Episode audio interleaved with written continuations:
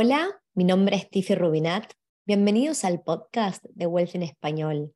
Hoy vamos a estar hablando acerca de las tres estafas más comunes en Australia, cuáles son y cómo evitarlas. Muchas gracias por escuchar el podcast de Wealth en Español.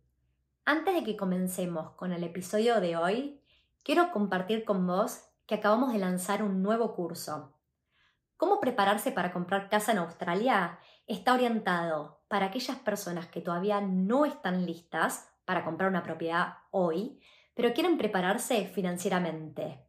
Está especialmente diseñado para quienes viven y trabajan en Australia, específicamente aquellas personas que son residentes, ciudadanas o están en camino a hacerlo. También aplica a personas que tienen una skilled visa sponsor o PR. Para celebrar este lanzamiento, estamos ofreciendo un descuento del 50%, pero es por tiempo limitado. Así que si uno de tus objetivos del 2023 es tomar acción hacia la compra de una propiedad en Australia, visita cursos.wealthy.com barra comprar guion casa. Ahora sí, que comience el show.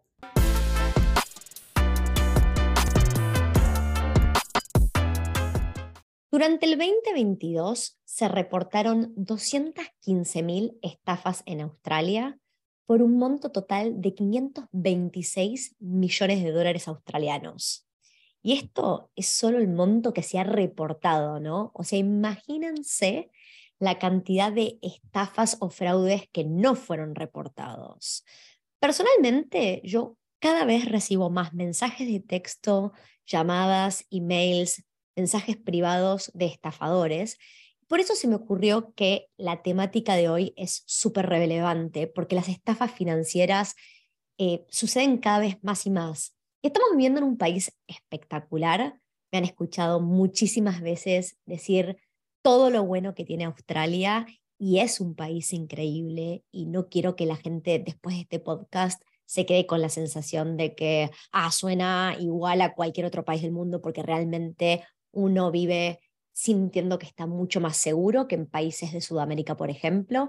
Sin embargo, hay que estar atento porque realmente hay mucha gente mala, como en cualquier lado, y que busca hacer dinero de eh, estafas o fraudes. Así que vamos a arrancar hoy con las tres estafas financieras más comunes que hay en Australia, donde la tercera estafa que les voy a compartir no es necesariamente la más común, pero es la que más dinero hace que se lleven los estafadores.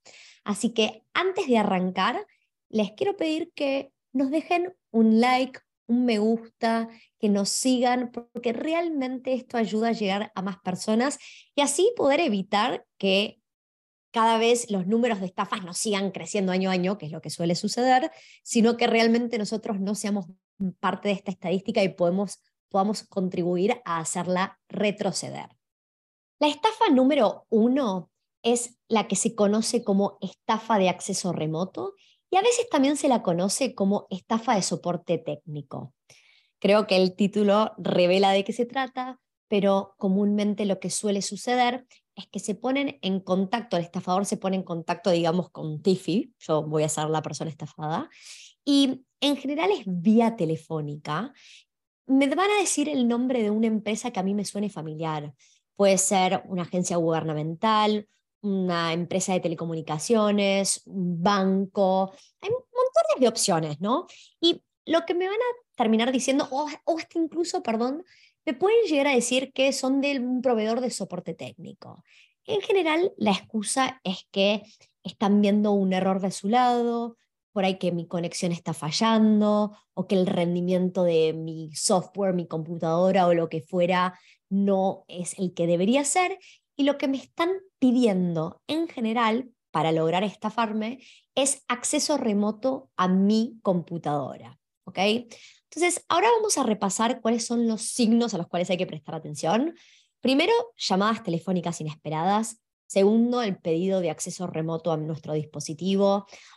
A veces nos piden, como tercer punto, que compremos un software o registremos para un servicio para poder arreglar la computadora. El cuarto es que nos van a pedir datos personales y probablemente datos ya sea bancarios o de tarjeta de crédito.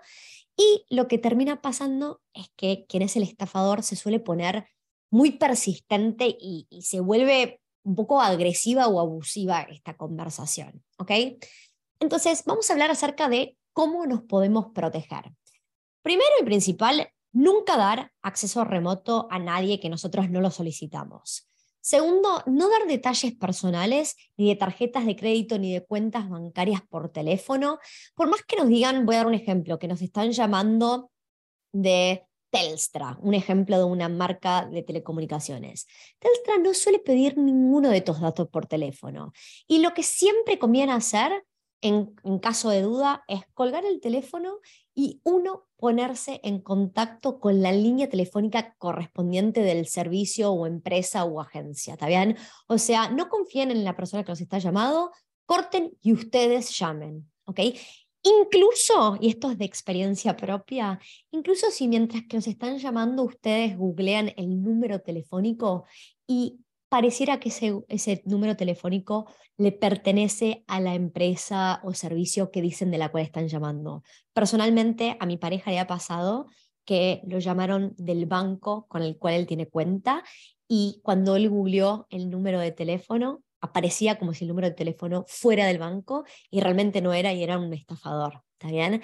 Así que, por favor, a tener mucho cuidado. El tipo de estafa número dos es la estafa de correo electrónico comercial. ¿De qué se trata? El estafador suele interceptar el correo electrónico de una empresa, esto o, u organización, esto lo que tiene es que les da escalabilidad y lo que intentan hacer es contactar a distintas personas vía email, ya sea para falsificar facturas o solicitar actualización en los detalles de cuentas bancarias a donde se le debería pagar a esta empresa. Lo que quieren es que les entre dinero, ¿verdad? Y entonces em, ellos saben que como en cualquier empresa, se manejan muchísimos datos de esta manera. Lo común en las empresas es mandar vía correo electrónico los detalles de pago. Agarran este formato y lo hacen a grande escala. Ahora, vamos a hablar de los tres signos a los cuales hay que prestar atención si uno es parte de una empresa o recibe de alguna empresa alguno de estos correos que pueden ser sospechosos, ¿verdad? Lo primero es cuando miran el email y desde qué dirección viene, a tener cuidado, porque muchas veces no es que interceptaron todavía una cuenta eh, de email de la empresa, sino que inventan y si uno mira el arroba, el arroba no es de esa empresa, se hacen pasar como si fueran de alguien de la empresa. Después, lo que puede pasar, les tiene que llamar la atención si están haciendo pedidos de cambios de cuentas o pedidos de pagos por montos diferentes a los que se acordaron. Entonces, ¿cómo nos podemos proteger? Primero y principal, cuando ven algo sospechoso es levantar el teléfono. Uno puede corroborar con la persona que tenemos como contacto. En vez de corroborar vía teléfono, vía email, corroborar por teléfono. Eso ayuda muchísimo. Y el segundo punto es cuando uno tiene que compartir detalles bancarios, más allá de que los pueda compartir en el cuerpo de un email, siempre es mucho mejor mandarlos como una imagen o un PDF, que no se pueda modificar, porque cuando eh, se logran meter en, en, una cuenta de email de una empresa, lo que pueden hacer es cambiar el texto de los emails. ¿Está? Entonces, en el cuerpo del email, los detalles bancarios no es una tan, tan buena idea como reforzarlo con una imagen o PDF. Antes de seguir adelante con la estafa número 3, que es la que se lleva la mayor cantidad de dinero en Australia, quiero pedirles a aquellas personas que están mirando y escuchando este podcast por YouTube, que nos pueden dejar comentarios, compartan si ustedes han recibido llamados, mensajes de texto, qué es lo que están viendo como forma de estafa usual y así lo comparten con otras personas y todos estamos en alerta, ¿no? Ahora sí, vamos con la estafa número 3, que es la estafa de inversión. ¿De qué se trata? Por lo general se ponen en contacto con nosotros, el estafador, puede ser vía telefónica o vía email, y lo que suelen hacer es proponernos una oportunidad única en la vida probablemente de alguna inversión que es espectacular y, lo que nos suelen vender es que tiene un altísimo retorno y cero riesgo, ¿no? Eso es un poco el cómo detectarlo.